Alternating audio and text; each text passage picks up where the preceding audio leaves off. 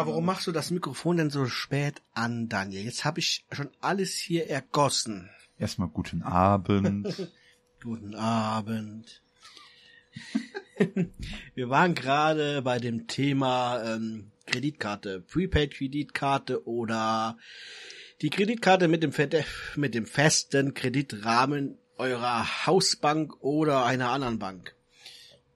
Da habe ich dem Daniel gerade erzählt, dass ich jetzt vor kurzem, ich wollte ähm, Apple Plus TV ausprobieren und damit ich das am PC benutzen kann, hat Apple nach einer Kreditkarte gefragt. Hat sich nicht auf PayPal eingelassen und nichts. Und Gesundheit. Boah, oh. die geht. Und wer hat denn in Deutschland schon eine Kreditkarte von euch? Ich glaube, die wenigsten von uns haben eine Kreditkarte. So, dann habe ich gedacht, oh gut, ja, da kannst du halt Apple Plus nicht am, am PC gucken, da muss es halt am Handy weiter gucken, weil da hat das komischerweise ohne ähm, Kreditkarte funktioniert, weil es ja über die Apple ID gelaufen ist. So, und ich wollte diese sieben Tage ähm, kostenlose Testversion halt ausprobieren und wollte es eigentlich am PC gucken. Ging nicht. Kreditkarte. So. Dann habe ich das erstmal abgehakt. Jetzt wisst ihr ja, dass ich eine Drohne habe und mittlerweile hat der Hersteller DJI das Entwicklungskit freigegeben und die ersten Programme oder Steuerungsprogramme sind dabei, also die Hersteller von denen sind dabei, die Mavic Mini zu implementieren. Und dann habe ich mir von der Firma DroneLink wollte ich mir das zulegen, weil die auch Wegpunkte abfliegen können etc. Das müssen wir euch mal in einer weiteren Folge ähm, genauer erzählen, weil momentan sind sie halt noch dabei, die Funktion zu implementieren. Und da wollen wir mal gucken, was da noch alles möglich ist. Und ich brauche erstmal ein neues Handy. Das wäre natürlich auch ein anderes Thema. Ich schweife ab. Ich komme von der Kreditkarte weg. Kreditkarte. Virtuelle Prepaid Kreditkarte. So, da habe ich mir eine dann zugelegt, weil dieses Unternehmen, Tronlink, hat auch nur Bezahlung per Kreditkarte akzeptiert. Ja, war ich hin und her gerissen. Du hast keine Kreditkarte. Meine Schwester wollte mir ihre nicht geben. Kann ich auch verstehen, weil man weiß ja nicht, wo die Daten landen. Ich würde dir meine auch nicht geben. Du hast ja keine. Höchstens deine Frau hätte ich fragen müssen. Aber zum Glück hört die uns ja nicht. Auf jeden Fall, dann habe ich gedacht, ja, eine Prepaid-Kreditkarte. Das ist die Lösung. Sondern verschiedene Anbieter mir angeguckt. Ja, dann war dann Jahresumsatz und äh, Grundgebühren und dann musst du Postident machen. Und ich habe gesagt, Postident mache ich nicht. Ich habe das schon bei meiner Frau gesehen, was das für ein Aufwand war, da Postident zu machen für die für die Extra-Card, für ähm, das Handy für meinen Jungen. Und dann hat die gute Frau gesagt, da am der, der, der Daniel lenkt mich gerade ab. Er tippt was in sein Handy. Das Handy sagt, leck mich, geht aus. Und er guckt mich ganz fragend an. Das weiß ich gut. Auf jeden Fall, wie aufwendig das Postident-Verfahren da ist. Du darfst da keine anderen Leute in der Kamera hinterherlaufen haben. Es dürfen keine Geräusche sein es darf niemand anderes zu hören sein. Und dann habe ich gesagt, nee, das ist mir jetzt zu aufwendig. Und dann habe ich eine gefunden, die funktioniert per App. Ich habe mir die App runtergeladen auf mein iPhone, habe mich da registriert, meine Handynummer und pop, hatte ich eine virtuelle Prepaid Mastercard. Darf ich so, einhaken? Einhaken. So, ähm, Wimpay heißt das, ne? War richtig. Ja. So, das heißt, das funktioniert ähnlich, ich sag mal, wie PayPal. Das kennen ja wahrscheinlich die meisten Leute. Das heißt, du hinterlegst im Prinzip dein normales äh, Girokonto. Glaube ich, in Deutschland, wenn ich das richtig gesehen habe, ist egal, welches Konto du hast. Kannst du jedes Konto oder jedes Girokonto in Deutschland angeben und dann wird das einfach von deinem Konto abgebucht. Oder lädst du das dann auf? Nein, das wird nichts abgebucht. Also, da braucht man keine Angst haben dass da irgendwelche Kosten entstehen, die man nicht haben möchte. Du musst schon Geld vorher draufladen. Es ist wie die alte Extracard von deinem, von deinem Handy. Du kannst telefonieren, wenn du mit 15 Euro auflädst. Wenn die 15 Euro weg, hast du halt Pech und kannst du noch angerufen werden. Und so ist das bei dieser Kreditkarte. Die ist eine App und du musst da ein Referenzkonto hinterlegen. Das ist, wie du schon richtig sagst, ein Girokonto in Deutschland. Das ist egal welches. Und von diesem hinterlegten Referenzkonto und nur von diesem hinterlegten Referenzkonto, also nicht eure Mutter oder eure Frau von ihrem Konto kann diese Karte aufladen, sondern nur von eurem Referenzkonto, könnt ihr dann die Karte aktivieren und ähm, Geld auf eure Karte, auf diese virtuelle Kreditkarte überweisen. Das Gute ist, diese Karte, diese App, diese WimPay Kreditkarte funktioniert auch bei mir mit Apple Pay. Ich denke beim Daniel wird's ähm, Google Pay sein oder sowas gibt's da, mhm. glaube ich. Und der Vorteil ist einfach, ich gehe jetzt an die Kasse oder ich könnte an die Kasse gehen, wenn ich sie auflade, die Kreditkarte, lasse meine Kontokarte zu Hause und halt das Handy da dran. Es funktioniert Apple Pay. Heu Apple Pay funktioniert ja in Deutschland wirklich auch nur mit Kreditkarten. Kein Google, äh, kein PayPal, keine Handyrechnung. Du musst da schon eine Kreditkarte in Deutschland hinterlegen. Und wie gesagt, wer hat denn heutzutage hier zu Hause, äh, hier in Deutschland eine Kreditkarte? Das ist ja, die meisten Kreditkarten sind ja einfach bei den Usern in Amerika. Ja, da läuft ja jeder mit einer Kreditkarte rum. Aber hast du ja halt hier nicht. Hast du halt PayPal oder sowas. So, und das finde ich halt das Schöne, dass ich das jetzt einfach auch so benutzen kann. Und wenn ich sie nicht brauche, ähm, lege sie halt einfach in der App schlafen und ich kann mir auch, ja, du lachst, also die Kreditkarte wird quasi deaktiviert, so dass auch nicht durch dein zufälliges Heranlegen an so ein NFC-Gerät oder an so ein, so ein Bezahlautomat, dass da eine Zahlung ausgelöst wird. Das finde ich schon ganz praktisch. Und da sind wir gerade eben drüber gestolpert und haben, beziehungsweise haben darüber erzählt. Jo. Ähm, ja, ich denke mal, ist ja für den einen oder anderen mal ganz interessant zu gucken, was es da gibt. Das Schöne ist halt wirklich, dass es halt rein virtuell ist, ja. Ähm, wie, wie funktioniert das dann? Du legst dir quasi ein Benutzerkonto an, da wird deine virtuelle Karte dann zur Verfügung gestellt und ähm, wie, wie, wie funktioniert dann das Aufladen genau? Musst du dann Geld an eine bestimmte Nummer überweisen oder wird das dann von deinem Girokonto abgebucht? Hast du das gerade schon mal erzählt? Ich habe mir richtig zugehört, Entschuldigung. Ja. Also wie gesagt, das, das ist quasi an deine Handynummer gekoppelt. Darüber identifizieren die dich, weil du musst ja heutzutage auch in Deutschland deine deine Handykarten und Verträge, da bist du ja quasi schon identifiziert als du selbst.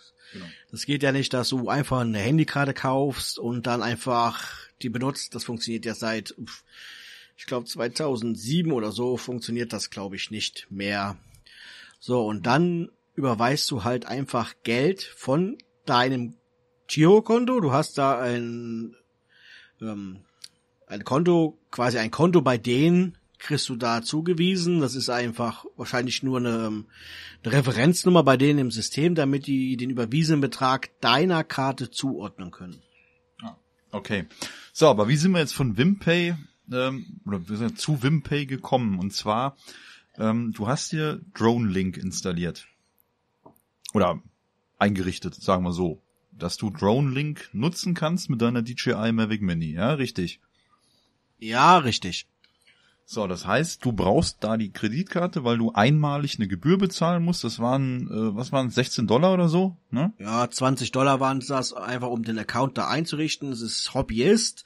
Es gibt auch Pro, da bezahlst du im Monat, glaube ich, 20 Dollar.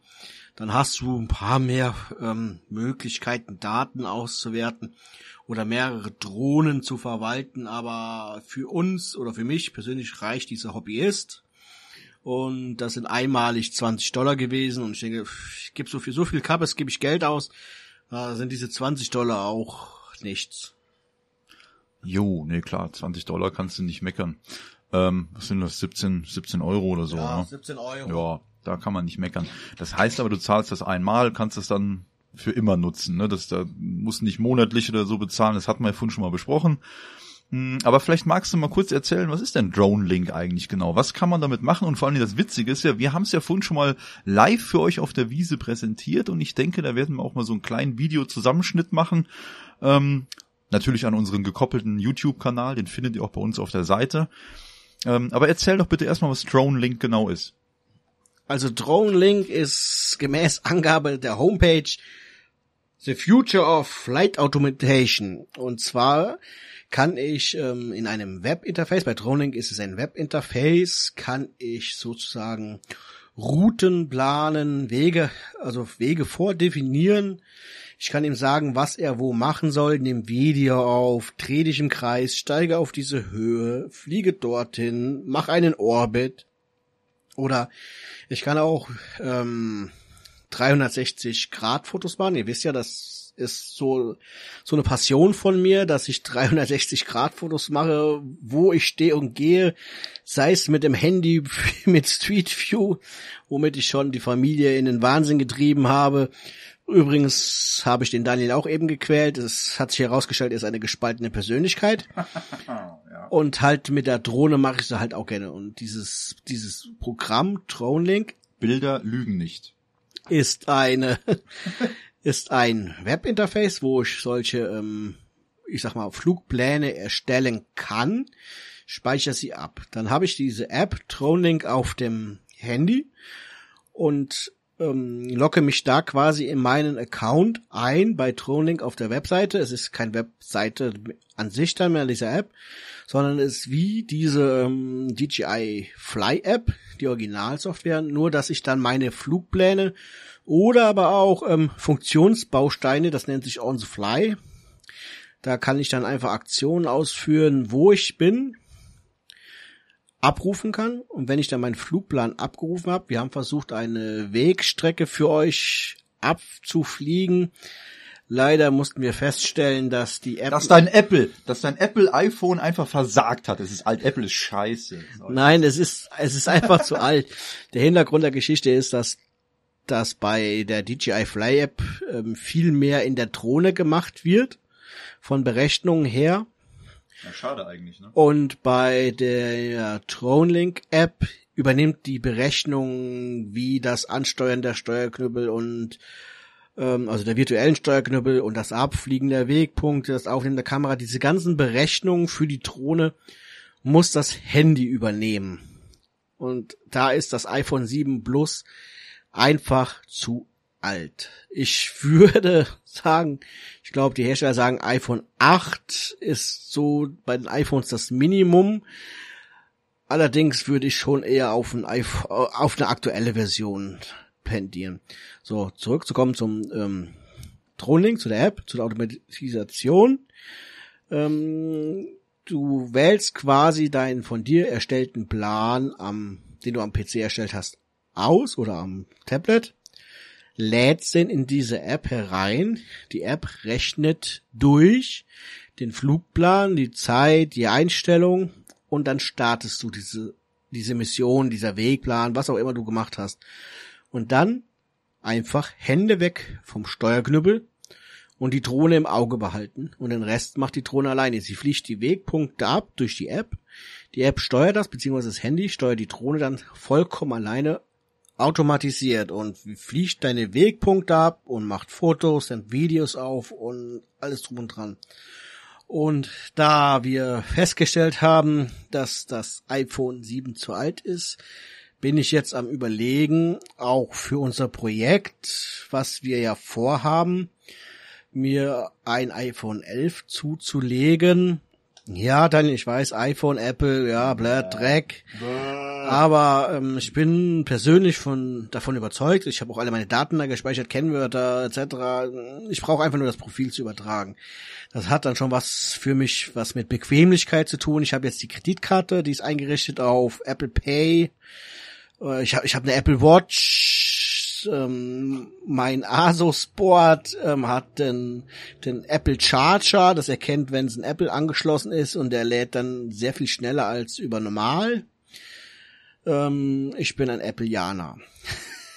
Hätte ich vor Jahren auch nicht gesagt, aber nachdem ich das erste Apple in der Hand hatte, es ist halt ein Apple. du merkst, was du kaufst.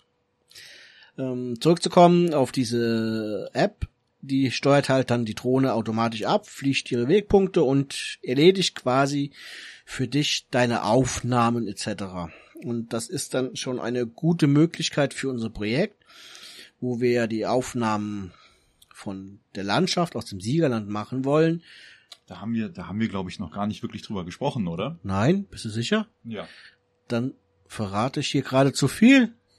Cut, cut, cut. Ach Quatsch. Quatsch. Also holen wir aus, der Daniel und ich, wir wollen einen Siegerland-Film machen. Und der Daniel hat ja auch schon bei Facebook eine Umfrage gemacht, was würdet ihr euren liebsten Verwandten in der Ferne über Siegerland zeigen? Und so haben wir die Möglichkeit mit dieser Automatisierung der Drohne Videoaufnahmen mit der Drohne am Webbrowser zu planen vorab zu simulieren und zu sehen, wie fliegt die Drohne ab, können wir die Aufnahmen, wo sind interessante Punkte etc., weil die Drohne kann auch interessante Punkte oder Points of Interest fixieren und fliegt die, fliegt die den Weg ab, behält aber immer diesen Punkt im Auge, können wir das schon ordentlich vorher planen und es, ich glaube, es kommen schönere Aufnahmen heraus, als wenn wir einfach vor Ort gehen und dann entscheiden. Der Daniel wird das Ganze dann mit seiner Canon mit seiner neuen Canon wird er das ähm, vom Boden her aufnehmen. Der Daniel ist quasi für die Bodenaufnahmen und später für den Schnitt zuständig und ich mache die Luftaufnahmen mit meiner Drohne. Und damit das ordentlich funktioniert, werden wir wahrscheinlich oder werde ich wahrscheinlich nicht drum rumkommen, mir ein neues Handy zuzulegen. Wobei ich auch sagen muss, das iPhone 7 Plus ist jetzt schon einige Jahre alt, vier Jahre, fünf Jahre habe ich das ja sicher schon, hat einige Stürze, ich muss sagen, doch recht gut weggesteckt. Andere Handys, die ich hatte, sind weit weniger schlimm gefallen und hatten schon Spider-App dann oder kompletten Display, Display-Ausfall. Also muss schon sagen, dass das Apple, da bin ich auch halt von Apple dann überzeugt, steckt schon einiges weg. Das ist halt schon echt klasse. Aber ich glaube jetzt, die Akkuleistung lässt auch nach und der Anschluss für den Lightning-Anschluss, der ist leicht wackelig schon und der Stecker bleibt nicht mehr richtig stecken und ist dann halt doof, wenn dann während dem Drohnenflug die Kamera ausfällt und du nicht mehr siehst, wo du herfliegst. Lässt sich noch zwar steuern, aber du siehst halt nichts mehr. Tja, ja, ja. Aber das ist halt das Projekt. Aber dazu kann der Daniel dann vielleicht noch was erzählen. Ja, Martin, hätte man jetzt ein Telefon, wo man den Akku tauschen könnte, ne? den Akku, den tauscht mir mein Arbeitskollege auch bei dem iPhone. Der baut mir auch unten eine neue Buchse ein. Das ist kein Problem. Aber die Leistung wird, es, es wird halt nicht neuer. Deswegen habe ich ja auch mein PC-System aktualisiert. Es wird halt nicht neuer. Ja, nee, macht, macht auf jeden Fall Sinn, da abzu, abzudaten. Wie gesagt, ich bin jetzt nicht der Apple-Hasser, ich bin nur kein wirklicher Freund davon, sagen wir es so. Ich finde dieses Thema an und für sich cool. Ich sag mal, wenn du in diesem Apple-Universum bist, das habe ich ja, glaube ich, schon mal in irgendeiner Episode erwähnt, ja. wenn du wirklich in diesem Apple-Universum bist und so konsequent bist und sagst, ey, ich habe hier, keine Ahnung, ein MacBook Air, MacBook oder was weiß ich, verstehe, ein iMac oder so, hast ein iPhone, hast Ja gut, dies, ich habe kein, ich hab kein MacBook und kein Mac Air, das Einzige, was ich habe, ist eine Apple Watch und das iPhone. Okay. Ansonsten bin ich Windowsianer. Ich hatte auch mal Windows Phone zwei Stück oder drei. Okay, ja, die hatte ich zum Beispiel auch nie. Ich mag Windows ja eigentlich sehr, aber ein Windows Phone kam mir auch nie wirklich in die Tüte. Ähm, ich habe mal damit gearbeitet, eine Bekannte hatte das mal, aber ja, wäre jetzt nicht so meine Welt.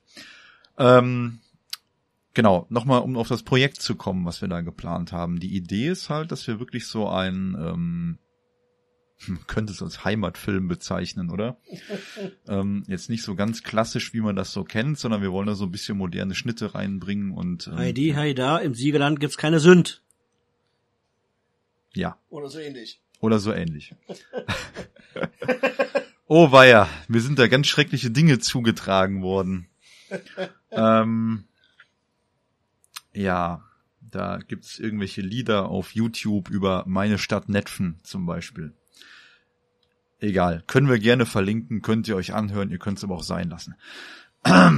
ja, wie gesagt, das soll halt so ein Heimatprojekt werden, wo wir halt, ähm, äh, na, sag mal, die Highlights unserer schönen Natur, weil das, das vergisst man ja immer, in was für einer schönen Gegend man eigentlich wohnt und das möchten wir ganz gerne irgendwann mal so, ja, ich sag mal, dokumentarisch festhalten. und daraus halt einen, ich hoffe, coolen Film machen, der vielleicht auch genug Anschläge findet. Deswegen haben wir ja unter anderem auch den YouTube-Channel eingerichtet. Mm, und ja, wie gesagt, für das Projekt fehlen halt noch so ein paar technische Sachen. Unter anderem möchte ich ganz gern noch mir einen ähm, Gimbal zulegen. Und äh, was ich dringend noch brauche, sind für meine Kamera sogenannte ND-Filter, ja, wo man halt dann wunderbare Himmelaufnahmen machen kann und ähm, ja, wie gesagt, das Ganze halt so ein bisschen farbechter und einfach mit diesen ähm, cinematischen Effekten, wie man so schön sagt. Wie gesagt, da lasst euch überraschen, wenn da ein bisschen mehr äh, neue Technik am Start ist, dann werden wir das Projekt auf jeden Fall angehen. Wie gesagt, Martin braucht auf jeden Fall jetzt erstmal ein neues Telefon, um halt die ja, Steuerung der Drohne zu gewährleisten. Das hat ja vorhin leider auf der Wiese nicht ganz so geklappt. Da hatten wir schön die Route geplant. Das waren, glaube ich, so insgesamt irgendwie eine Flugstrecke von, was waren wir, über etwas über sechs Minuten. Ja. Und äh, ja, da sagt dann die App auf einmal so, ich habe keinen Bock mehr, hey, steig da mal aus, ciao. Ich meine, ja. das lag aber auch an den, an den Schwalben, dass wir nicht schon mal probiert ja. haben. Ja, und wir hatten natürlich noch Besuch von so ein paar Schwalben, die fanden die Drohne total spannend. Ähm, ja, und da hatten wir dann auch abgebrochen, weil das einfach für die Vögelchen dann auch ein bisschen zu gefährlich ist, wenn die dann in so einen Rotor reinkommen. Dann fällt erst die Schwalbe runter und dann kommt dann, und dann kommt dann die Drohne runter. Das wollen wir auch nicht. Ähm, ja, wie gesagt, bei mir gibt's auch noch das ein oder andere neue. Martin hat schon angesprochen. Ich habe jetzt ein, eine Canon-Kamera mit zugelegt, die unter anderem halt auch 4K Video kann. Ähm, das ist eine, eine Canon 250D. Das ist quasi so die kleinste digitale Spiegelreflex, die es im Moment so auf dem Markt gibt. Ja, ja, ich weiß, man kauft eigentlich keine Spiegelreflex mehr, aber der Preis war unschlagbar, Leute, glaubt mir. Ähm, ich, ich hätte auch lieber, ich glaube, ich wäre eher in den Bereich Sony gegangen, weil ich vorher schon mal eine Sony Systemkamera hatte und hätte mir dann vielleicht dann auch eher von Sony wieder was geholt. Aber ganz ehrlich, der Preis, da hätte ich, glaube ich, irgendwie 800, 900 Euro mehr drauflegen müssen und das war es mir in dem Moment nicht wert, weil ich jetzt erstmal, äh, ja, ich bin einfach Einsteiger in der Thematik, ja, muss man einfach mal so sagen, mit den Projekten, was man jetzt so vorhat bin ich halt einfach Einsteiger. Da fängt man es erstmal klein an. Und wenn man jetzt sagt, das läuft einigermaßen, dann kann man später immer noch aufrüsten. Ja, jeder fängt mal klein an. Ähm, ja, dann hatte ich halt noch Geburtstag gehabt. Vor gar nicht allzu langer Zeit. Jetzt im August. Und da hat meine liebe Frau mir unter anderem einen äh, Manfrotto, äh, ich wollte gerade objektiv sagen, nee, sag mal, Stativ heißt das, Stativ gekauft mit Wasserwagen und man hat oben so ein Kugelgelenk drinne und so. Da kann man richtig tolle Sachen mitmachen. Das Teil ist anscheinend ähm, ja Carbon, kein Alu, super leicht, lässt sich prima handeln. Das haben wir dann von auf der Wiese auch mal so ein bisschen ausprobiert. Das war heute quasi der erste Außeneinsatz. Hm, ja, dann hat sie mir noch gekauft eine, äh, ein, ein, ein, äh, na, sag doch mal, ein, ein Weitwinkelobjektiv. Ja. Und zwar ist das ein, was haben wir denn hier? Das ist ein ähm, ähm, ähm, ähm, 10 ähm, bis 18 Millimeter Weitwinkel. Äh, bis jetzt würde ich sagen, sind die Aufnahmen echt toll. Aber das könnt ihr euch dann auf YouTube mal anschauen. Das werden wir auch wieder verlinken. Und ich denke, von unserem heutigen Ausflug werden wir die ein oder anderen kleinen, ähm, kleine, kleine Filmchen zusammenstellen. Jo. Ähm, Habe ich irgendwas vergessen, Martin? Ich glaube nicht. Zu dem Projekt hast du alles gesagt und zu deiner Kamera und unserem Ausflug auch. Oh, halt, halt, halt. Bis auf, dass mir die Schwalben egal sind. Die Drohne ist wichtig. Wenn so eine Schwalbe den Kopf abgerapselt kriegt, ist mir doch wurscht. Soll dann jetzt nicht an die Drohne ranfliegen. Opfer. Noch kann, noch kann ich's löschen. Tierquäler. Das kann von mir aus auch live. Nein, ich bin ja auch an den, an den, an den Schwalben interessiert. Ich will ja auch nicht den Vogel unbedingt verletzen sie sind halt auch nicht aggressiv gewesen, sondern sie waren halt einfach nur neugierig. Aber da gehe ich lieber runter. Zum einen möchte ich nicht, dass die Drohne abstürzt, weil so eine Schwalbe in den Rotor kommt. Zum anderen möchte ich nicht, dass die Schwalbe sich verletzt, weil sie zu neugierig ist und diesen Rotor reinfliegt. Ich möchte auch nicht, dass die Talia, dein Hund, auch aus Neugierde ähm, an den laufenden Rotor kommt und sich die Nase aufraspelt. Und das wird passieren. Der Rotor wird zwar stoppen, aber die Nase raspelt auf. Ja, nee, das, das muss nicht sein, das wollen wir nicht riskieren. Deswegen bei Tieren und Drohnen immer aufpassen, ganz wichtig. Die Erfahrung haben wir halt schon gemacht. Aufpassen. Und Fingerchen. Ja, und Fingerchen natürlich auch, aber Gott, die sind nicht so wichtig, die wachsen ja nach. Ähm, Ja, vielleicht noch ganz kurz zu dem Projekt. Also äh, Siegerland, da hatte ich ja, wie Martin schon sagte, auf Facebook aufgerufen, so ein paar schöne Orte mal zu nennen, die ihr halt Leuten zeigen würdet, die zum Beispiel von weiter weg kommen, die das Siegerland nicht so kennen. Ähm, und ja, ich denke mal, da haben wir jetzt die ein oder andere Idee aufgegriffen und da werden wir dann demnächst mal das Projekt starten. Und vielleicht haben wir Glück und kriegen das dieses Jahr noch alles einigermaßen in den Kasten, dass wir dann zum Jahresende hin den Film ja vielleicht schon größtenteils fertig geschnitten haben. Und zwar habe ich ja die Hoffnung, dass wir es ähm, technisch jetzt hinbekommen. Weiß nicht, wie deine Pläne sind mit deinem neuen iPhone. Jedenfalls wäre es halt ziemlich cool, wenn wir ähm, die ersten Shots vielleicht jetzt schon so Ende ja, Ende August machen könnten, dass wir noch so ein paar schöne Sommeraufnahmen haben. Dann kommt natürlich bald der Herbst. Und was sieht schöner aus wie ein schöner bunter Laubwald? Ja, ein schneebedeckter Wald im Siegerland, aber da schwinden, glaube ich, die Hoffnungen wieder mal. Hättest du jetzt auch sagen können, deine Frau sieht schöner aus. Gut, die Chance hast du verkackt. Pech gehabt. Gibt heute Abend kein Piep. Also Schatz, falls du das hörst, ich hab ihn jetzt gehauen. Oh, okay. Ich höre nichts mehr. Ich habe so laut geklatscht. Nee, dein Mann hat mir aufs Ohr gehauen. War Spaß. Nein, Spaß beiseite. Jetzt haben wir so viel über Kameras gesprochen. Kennst du denn schon die größte Kamera, die es im Jahr 2022 geben wird? Nein, kenne ich nicht. Was ist das für eine Kamera? Jawohl, und zwar wird jetzt äh, aktuell an dem LSST gebaut. Das ist das Large Synoptic Survey Teleskop. Das soll in den chilenischen Anden installiert werden, in der Höhe von circa 2080 Metern und wird die größte digitale ähm, äh, na sag mal, Kamera äh, ja, bekommen, die es gibt. Und zwar löst der Chip, das ist ein CCD-Chip, mit 3,2 Milliarden Pixeln auf. Ja, das ist schon mal ordentlich Megapixel, würde ich sagen. Ich sag mal so, die gängigsten Kameras haben, ich sag mal so, irgendwas zwischen 12 und 24 Megapixel, die wir halt hier so in unseren Taschen durch die Gegend spazieren tragen. Da sind 3,2 Milliarden Pixel doch schon ganz ordentlich. Ähm, zudem bekommt das Teleskop einen Spiegeldurchmesser von 8,3 Meter. Ja, und äh, wird dann das leistungsfähigste und lichtempfindlichste Instrument zur permanenten Himmelsbeobachtung. Man könnte auch einfach sagen, das Teil ist die größte Digitalkamera der Erde. Ähm, ja, die, die äh, Datendurchsätze, die liegen bei 30 Terabyte pro Nacht. Ja, das Ganze verteilt sich auf 200 Megapixel Sensoren, wo jeweils 21 Module verbaut sind. Das sind dann sogenannte Rafts. Und die Einheiten lassen sich auch interessanterweise einzeln ansteuern. Und zudem äh, ja, können sie eine Fläche abbilden, die etwa der 40-fachen Fläche des Vollmonds entspricht.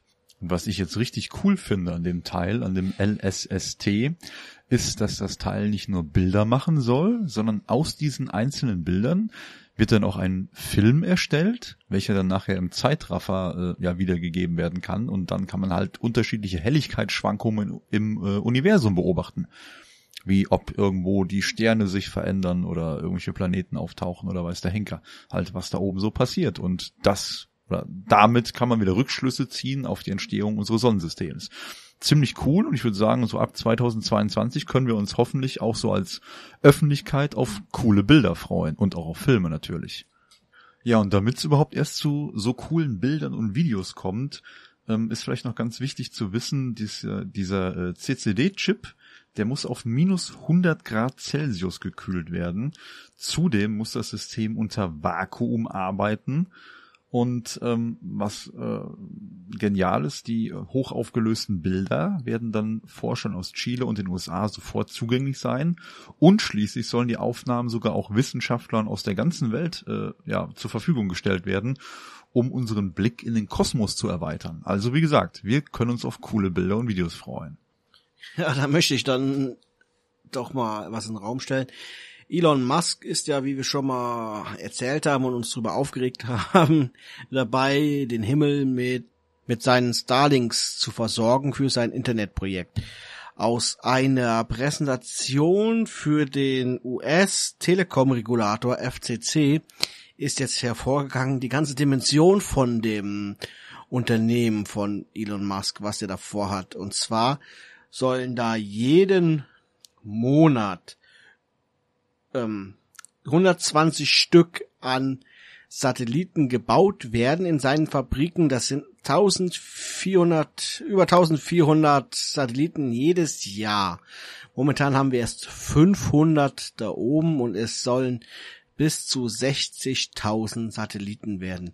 Da bin ich mal gespannt, ob die wirklich keine Auswirkung auf solche äh, Projekte wie dieses Teleskop haben bei der Menge von 60.000.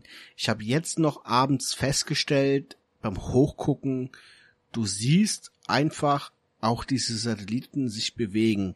Es ist die Frage, sind die noch nicht korrekt in ihrer Umlaufbahn und reflektieren deswegen das Licht oder sind die einfach so auffällig? Und dann kann ich mir vorstellen, also 60.000, wir haben ja mal gesagt, ja, verteile mal 60.000 über die ganze Erde, dann, die sehen sich alle nicht. Aber ich glaube 60.000, wenn die alle so das Licht reflektieren, wie die, die jetzt momentan da oben sind, und man kann sie beim genaueren Hinsehen schon sich bewegen, sehen diese Sternpunkte und das wird auch den Hobbyastronomen übel aufstoßen, weil die ja oft Fotos auch mit ihren Kameras machen und sich teures Equipment zugelegt haben und das kann ich auch aus eigener Erfahrung sagen, das kann schon mal eine Aufnahme versauen, wenn du plötzlich da Strichspuren von den bewegenden Starlinks drin hast. Also ich hoffe, dass das keine Fehlinvestition von diesem Teleskop wird und durch die Starlings ähm, gestört wird. Ja, dann geh doch zu Netto. Passt jetzt nicht ganz, oder? Ja. Ich finde die Überleitung toll. Egal. ähm, in Bayern gibt's mittlerweile zehn Netto-Filialen, äh, welche ein neues ja, Bezahlsystem testen. Und zwar kann man dort in Bayern an der Kasse mit seinem eigenen Smartphone seine Produkte, die man da kaufen möchte, scannen, diese halt dann äh, ja mit der, ich glaube so eine Art Netto-App oder was ist es, bezahlen. Und äh, ja, das ist so, so ein Self-Scanning-System. Und ja, Netto testet das halt, wie gesagt, in Bayern in zehn Filialen und ähm, weiß ich nicht, ist das jetzt gut, ist das schlecht? Hm, naja, jedenfalls Fakt ist, damit die Leute das äh, bezahlen können, brauchen die halt einmal die Netto-App und zudem halt PayPal, eine Kreditkarte, eine Kreditkarte, da haben wir es wieder, oder halt auch Apple Pay. Ja. Du kannst theoretisch auch kannst du äh, die die Apple Smartwatch äh, zur Zahlung nutzen. Das klappt dann zum Beispiel in der Münchner Netto City Filiale. Ja, also die sind da schon, denke ich mal, auf einem ganz guten Weg und ähm, ich sag mal, das mit dem Selbstscannen kennt man ja vielleicht eher vom Ikea. Da sind aber halt feste Systeme verbaut mit solchen Scannerkassen, wo man halt dann selber scannen muss. Und die Variante, hier diese Produkte mit dem Smartphone dann selbst zu scannen, ja, ist eigentlich neu. Und äh, wie gesagt, Netto in Bayern teste das. Ich persönlich weiß es nicht, ob ich das so geil finden soll, weil ist ja wieder mit Arbeit verbunden. Mir wäre lieber, ich habe das Zeug in meinem Einkaufswagen, ich laufe durch so ein kleines äh, Türchen durch, das scannt alles und äh, fertig, oder? Was meinst du? Ja, nicht Türchen. Ähm, denk kleiner. Warum scannt dein Einkaufswagen das nicht? Wenn du es reinlegst oder hältst es eben oben da, wo diese Werbung ist, so ein Zettelchen, hältst es kurz davor, er scannt den Barcode und du hast jederzeit oben dann die Anzeige, wie auch wie der, der Warenwert ist in deinem Einkaufswagen und wenn du fertig bist, läufst du dein, durch dein Türchen und es wird einfach der Einkaufswagen abgescannt oder übertragen. Der Einkaufswagen überträgt den Wareninhalt von deinem Einkaufswagen. Ist, glaube ich, auch ähm, vorteilhafter, was das Vertrauen den Kunden gegenüber ist, weil wer ist dann nicht in der Versuchung da mal sag mal, es gibt sicherlich einige Leute, die dann in der Versuchung sind, Ware nicht zu scannen mit ihrem Handy und sie trotzdem in ihren Einkaufswagen zu legen. Also ich glaube, die Versuchung ist schon recht groß, aber wenn der Einkaufswagen scannt, hm. Ja, okay, da bin ich natürlich bei dir. Jetzt argumentieren die natürlich damit, dass äh, Rewe zum Beispiel, äh, die machen das anscheinend auch und ähm, ja, es ist halt einfach so, dass die halt argumentieren mit, äh, der Kunde soll sich halt nicht an neue oder muss sich nicht an neue Geräte gewöhnen, sondern kann halt sein gewohntes Smartphone benutzen und das soll halt den Leuten wirklich den Einkauf erleichtern. Ähm, ich kenne das, wie gesagt, das Beispiel Ikea äh, ist halt so, da sind zwar diese Selbstscan-Kassen, aber da steht in der Regel immer einer dabei. Ich glaube, das sind so pro ich nenne das jetzt mal Box oder Abteil, da sind glaube ich vier oder sechs Scannerkassen hier bei uns in Siegen im Ikea, die so in einer so einer Box halt da sind und da steht in der Regel immer ein Ikea Mitarbeiter dabei, der dann halt aufpasst, dass jeder alles scannt. Und ich denke mal, so wird es am Anfang dann halt auch sein. Gerade bei den äh, ja, äh, na, Handy, Handy äh, Scannern. Ähm, jetzt ist auch die Frage, wie läuft das denn genau? Muss ich dann jetzt äh, irgendwo an einen separaten Ort oder scanne ich die Produkte, sobald ich die in den Wagen lege? Wie das jetzt genau funktioniert, weiß ich leider auch nicht. Weil sowas gibt's bei uns hier nicht, oder? Hast du sowas hier schon mal gesehen? Nein, gesehen habe ich das nicht. Das Einzige, was ich mal gesehen habe, war jetzt im Urlaub im Ostdeutschland an der Küste, dass du beim Netto damit der Netto-App bezahlen kannst. Ich denke mal, das wird so ein Vorreiter von dem Selbstscannen gewesen sein, wie bei dir. Ja, denke ich auch, ne? Das ist ja, wie gesagt, das andere läuft ja dann auch über diese Netto-App. Naja, okay, aber wie, wie, gesagt, schon ein ziemlich cooles System, wird wahrscheinlich über die Jahre dann auch wieder den ein oder anderen äh, ja, Kassierer oder die Kassiererin äh, ja, unnütz machen, so blöd wie es anhört. Also es wird auch Jobs kosten, von daher bin ich da eigentlich nicht so ein großer Freund von. Aber es tun sich natürlich im technologischen Sinne wieder ganz andere äh, ja, Sachen auf, Chancen auf. Martin, was hast du noch für ein Thema? Eigentlich habe ich noch ein recht erschreckendes Thema. Ich habe jetzt herausgefunden, ich habe einen Artikel auf Future Zone gelesen, und zwar, dass bei den Boeing 747-400 Software-Updates durch Floppy-Disks gemacht werden. Ich weiß nicht, ob einige sich von euch noch an Floppy-Disks erinnern, aber es sind Disketten. Acht Stück Disketten müssen dann alle 28 Tage in das Diskettenlaufwerk der Boeing 747-400 reingesteckt werden, um das System abzudaten. Also wir haben USB-Stick, wir haben Micro SD-Cards und Micro SD-Cards und Nano SIM-Cards und tragbarer 1 Terabyte SSD-Speicher, der an deine Hosentasche sich hängen kann, aber dann kommt da einer mit acht Floppy-Disks her und muss deinen Flieger erstmal updaten. Also da bin ich fast vom Glauben abgefallen. Ich hätte es nicht gedacht, dass das noch gibt. Allerdings ist auch nicht das noch das makaberste. Und zwar gibt es einige A350 Airbus Modelle, die müssen zum Beispiel regelmäßig neu gestartet werden, damit sich die Flugsysteme nicht von selbst abschalten. Das Zeitfenster dafür beträgt ungefähr alle 149 Stunden muss quasi das Flugzeug komplett abgeschaltet werden und neu gestartet werden, damit keine Systemausfälle da entstehen. Also ich finde das schon echt sehr, sehr kritisch. Und dann zu sagen, Fliegen ist das sicherste Mittel zum Reisen. Wenn du überlegst, vergessen die, die Maschine neu zu starten oder verpassen das Zeitfenster, sind gerade am Fliegen oder so und dann schalten sich Systeme ab. Ja, bei Windows würde man dann ganz klassisch sagen, abgestürzt. Ja, ganz genau. So makaber sich das so anhört. Also in der heutigen Zeit da einen hinzuschicken, so ein Techniker mit acht Floppy-Disks, damit er das System updatet, wie Navigationsdaten und sowas. Ey, No-Go. Navigationsdaten auf einer Boeing. Auf acht Floppy-Disks. Ich jetzt so an einen neuen Flugsimulator denke, der irgendwie 20 Petabyte Daten hat ähm, das, ja, oh mein Gott. Wir werden auf jeden Fall die Quellen prüfen und euch das verlinken. Das ist so unglaublich. Das ist so eine, naja, in Anführungsstrichen moderne Maschine, die Menschen um die ganze Welt befördert, noch mit Floppy-Disk gefüttert wird. Ähm, ja, etwas mehr Daten, nämlich um die 570 Gigabyte, äh, benötigt ein etwas anderes Programm. Und zwar äh, kurz umgerechnet 570 Gigabyte äh, an, an Text entspricht in etwa einer Billion Wörter. Das ist schon eine ganze Menge. Und zwar GPT-3.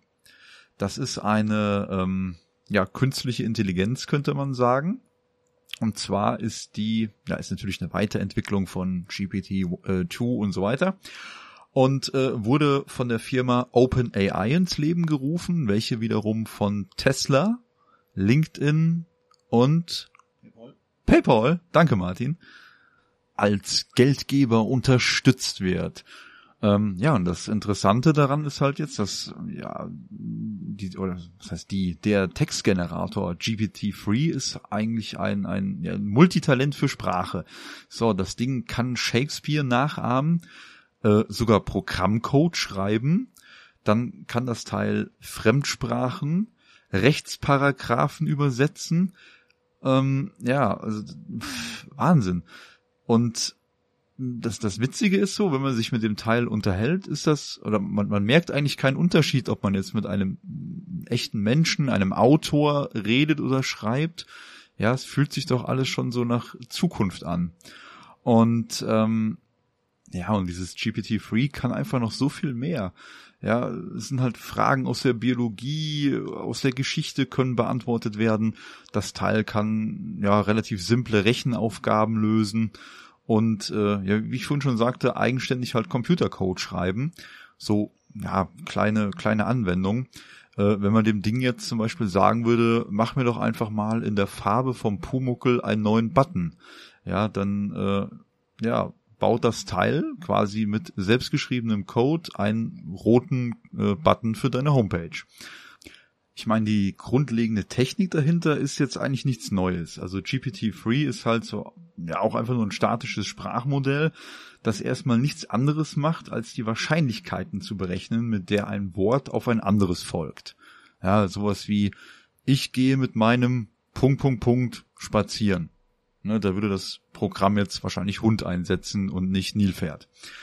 Und ähm, im Prinzip arbeiten Textgeneratoren schon sehr lange äh, ja nach diesem Verfahren und ältere Worte, äh, ältere Modelle konnten halt auf deutlich weniger Worte zurückgreifen. Das heißt, die Datenmengen, die dahinter stecken, werden im Prinzip immer größer. Und was hier natürlich äh, ja jetzt immer mehr ja forciert wird, ist das Deep Learning, masch maschinelles Lernen. Ja, also mit Tiefen, wie man so schön sagt. Das heißt, ähm, dass mit, mit mehrschichtigen künstlichen neuronalen Netzen gearbeitet und geforscht wird. Und das macht die Sache natürlich noch ein bisschen, wie soll ich sagen, zukunftssicherer, würde ich mal behaupten. Aktuell arbeiten Firmen wie Google ja zum Beispiel an BERT, also B-E-R-T. Das ist auch nichts anderes wie ein Textgenerator, der, ich sag mal, ähnliche Funktionen hat, Allerdings muss man den wirklich halt auf die jeweilige Aufgabenstellung ja quasi vorbereiten und die jeweiligen Parameter genau vorgeben, wie er ja zu reagieren und zu arbeiten hat. Und das ist halt bei diesem GPT-3 anders. Und zwar erkennt er quasi aus dem Kontext heraus, was man jetzt von dem Programm möchte und passt sich halt dann selbstständig der Situation an. Also wirklich schon KI-mäßig. Und äh, das würde wahrscheinlich aktuell auch den Hype um ja, GPT-3 erklären. Und äh, ja, ich denke mal, das verlinken wir euch. Und das wird ja in Zukunft wahrscheinlich Alltag werden, dass wir uns weiter mit Maschinen unterhalten und die gefühlt halt immer intelligenter werden. Oder Martin? Ja, ich glaube auch, das wird die Zukunft sein die ganze Pandemie-Geschichte hat jetzt die Digitalisierung in vielen, vielen Bereichen vorangetrieben. Und ich glaube nicht, dass dieser Trend noch großartig aufzuhalten ist. Nee, glaube ich auch nicht.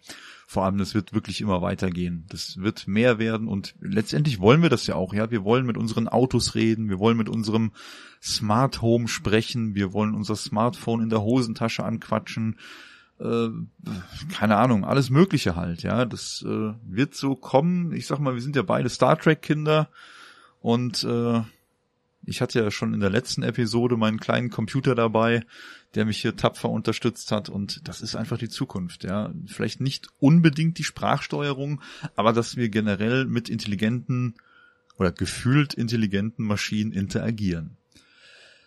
Ja, ähm, ich denke, dann haben wir doch für heute alles, oder Martin? Ja, würde ich genauso sehen. Es ist jetzt spät. Wir haben jetzt halb eins an einem Samstagmorgen oder Samstagnacht halb eins. Jawohl, und zwar haben wir heute aufgezeichnet am 15.8. und das Coole ist, der Microsoft Flight Simulator 2020 kommt raus in drei Tagen. Ich freue mich, ein Schnitzel. Und in dem Sinne, haut rein, habt eine gute Zeit, umgebt euch mit netten Menschen. Und dann würde ich mal sagen, das war der Subraum. Transmissionen Podcast.